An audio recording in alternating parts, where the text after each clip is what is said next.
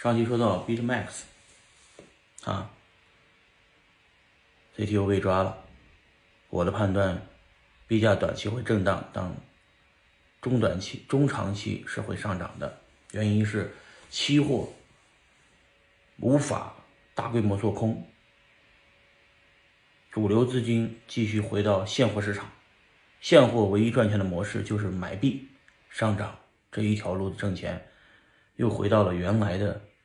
这个模式里边，什么叫期货？简单说就是，呃，你可以在现货市场砸盘，在期货市场做空，在期货市场你可以加一百倍的杠杆，在现货市场里猛砸。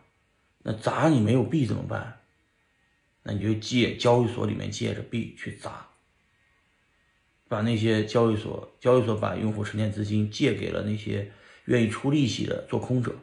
做空者，比方说借了一万个比特币，一把就给砸下去了，砸下去以后砸一坑，然后他在现他在期货市场在同时开杠杆做空，这样的话他稳赚不赔。啊，当然也有人做多的啊，那做多做空比起来，相对做空更容易啊。如果 BitMax 全球最大的期货交易平台被监管啊，或者关掉。或者被挤兑掉，都会造成一个很大的行业变局。这个变局就是整体来说，这个现货会比期货更容易被用户接受。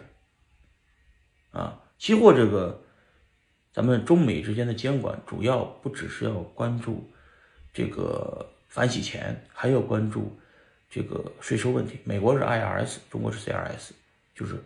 全球征税体系啊，币圈里边有大部分的人的币，它是匿名的，它不做 KYC 的。所以 BitMax 为什么做这么大，就是因为它不用做 KYC，大户都到 BitMax 交易，啊，这也是潜在的风险。那因为这个事儿，它创始被抓了，对吧？这也是我们当时候没看懂、不敢投的主要原因啊，因为它毕竟是个中心化团队在运营。它不像 Uniswap 是完全去中心化，就是个合约扔到网上不用管，对吧？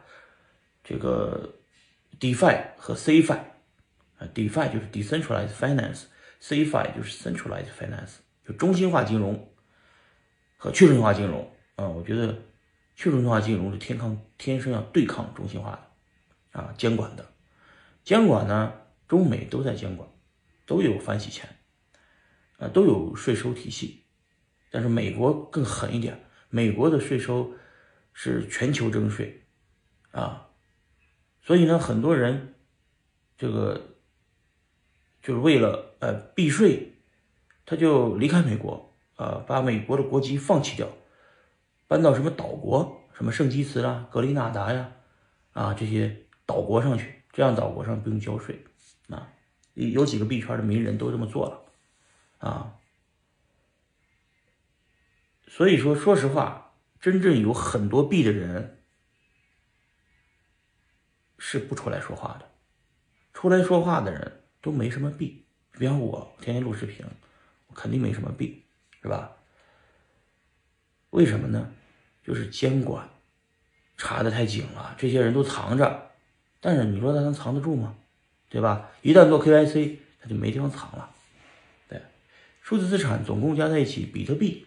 还一千多亿美金，以太坊四百多亿美金，加一起两千多亿美金。在美国看来，这资产太小，而且监管力度太监管太难监管了，用户是没法监管的，只能抓一些平台方的创始人。比方说丝绸之路那个创始人就被逮了，因为他不只是做洗钱，他还做网上卖那个暗网上卖卖毒品，那个活该被抓。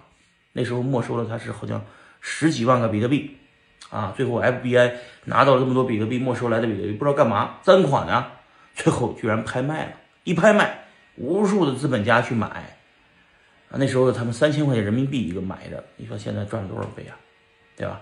他反而 FBI 给他合法化了，这就是监管，监管反而会让一个东西带来新的契机，啊，我下一个视频再聊，机会在哪？